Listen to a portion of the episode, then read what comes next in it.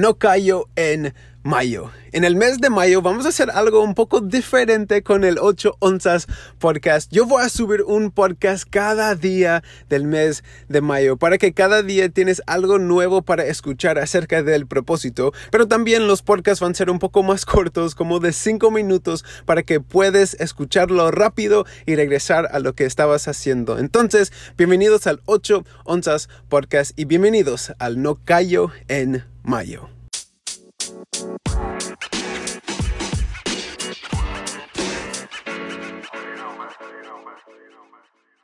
Me encanta la idea de una semilla, que una semilla es tan tan chiquitito, pero en esa semilla hay todo lo necesario por esa semilla. Si tiene como una buena tierra, si tiene algo que está atendiendo la semilla, tiene todo el potencial para crecer y ser un árbol, que es tan tan impresionante que un árbol puede ser en una semilla.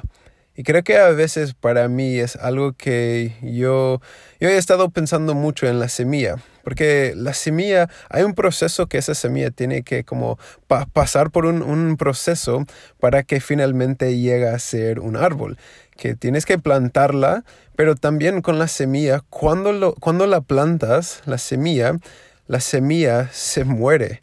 No sé si sabes eso, pero eso es como lo que está pasando con la semilla. Primero, la semilla tiene que morir.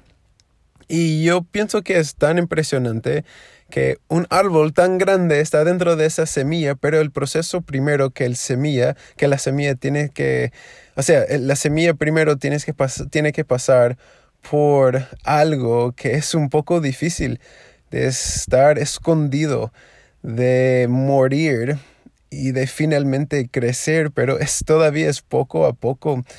Y yo creo que a veces para mí en mi vida yo he sentido como una semilla muchísimo más que un árbol. Que en mi vida yo me siento como a veces estoy escondido.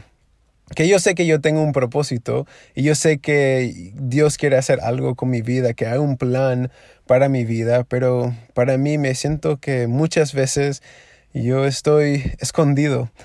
Pero también no simplemente escondido, pero también yo he tenido que, pasar por momentos difíciles en el camino hacia mi propósito. Es como no, todo no es perfecto en el camino hacia mi propósito, pero es el camino.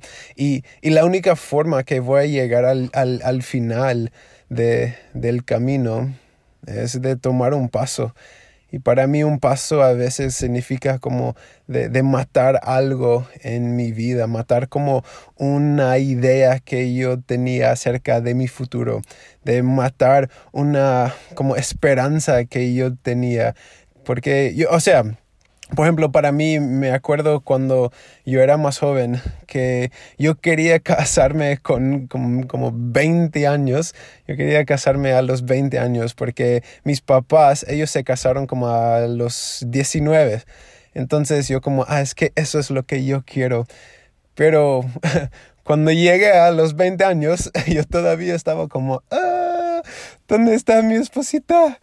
Y, y para mí, yo podía, en ese momento, yo podía como ir a, buscar una esposa, pero eso no, no era la decisión correcta.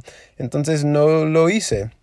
Pero lo que yo aprendí es que en mi camino yo tenía que como matar esa esperanza por ese momento, no matar la esperanza de ser casado, pero matar como la, la idea que yo tenía acerca de cuándo me iba a casar. Y yo creo que a veces en el camino hacia el propósito hay, hay tiempos cuando vamos a sentir escondidos y también hay momentos cuando nosotros vamos a sentir como que tenemos matar a cosas en nuestras vidas. Pero la verdad es que si pasamos por como la tierra, si pasamos por el tiempo escondido, si matamos las cosas que necesitamos matar, o más bien quitar las cosas que, que no debemos tener en nuestras vidas, vamos a llegar al propósito, vamos a crecer, vamos a crecer, vamos a crecer. Y un día alguien va a vernos y decir, hey, pero ¿cómo es que llegaste a, esa, a, ese lugar en tu vida. Y yo voy a decir como, bueno, es que pasé por cosas así. Yo tenía que esconderme un poco y yo también tenía que dejar diferentes cosas, matar diferentes ideas en mi vida. Pero yo creo que así es el camino hacia propósito.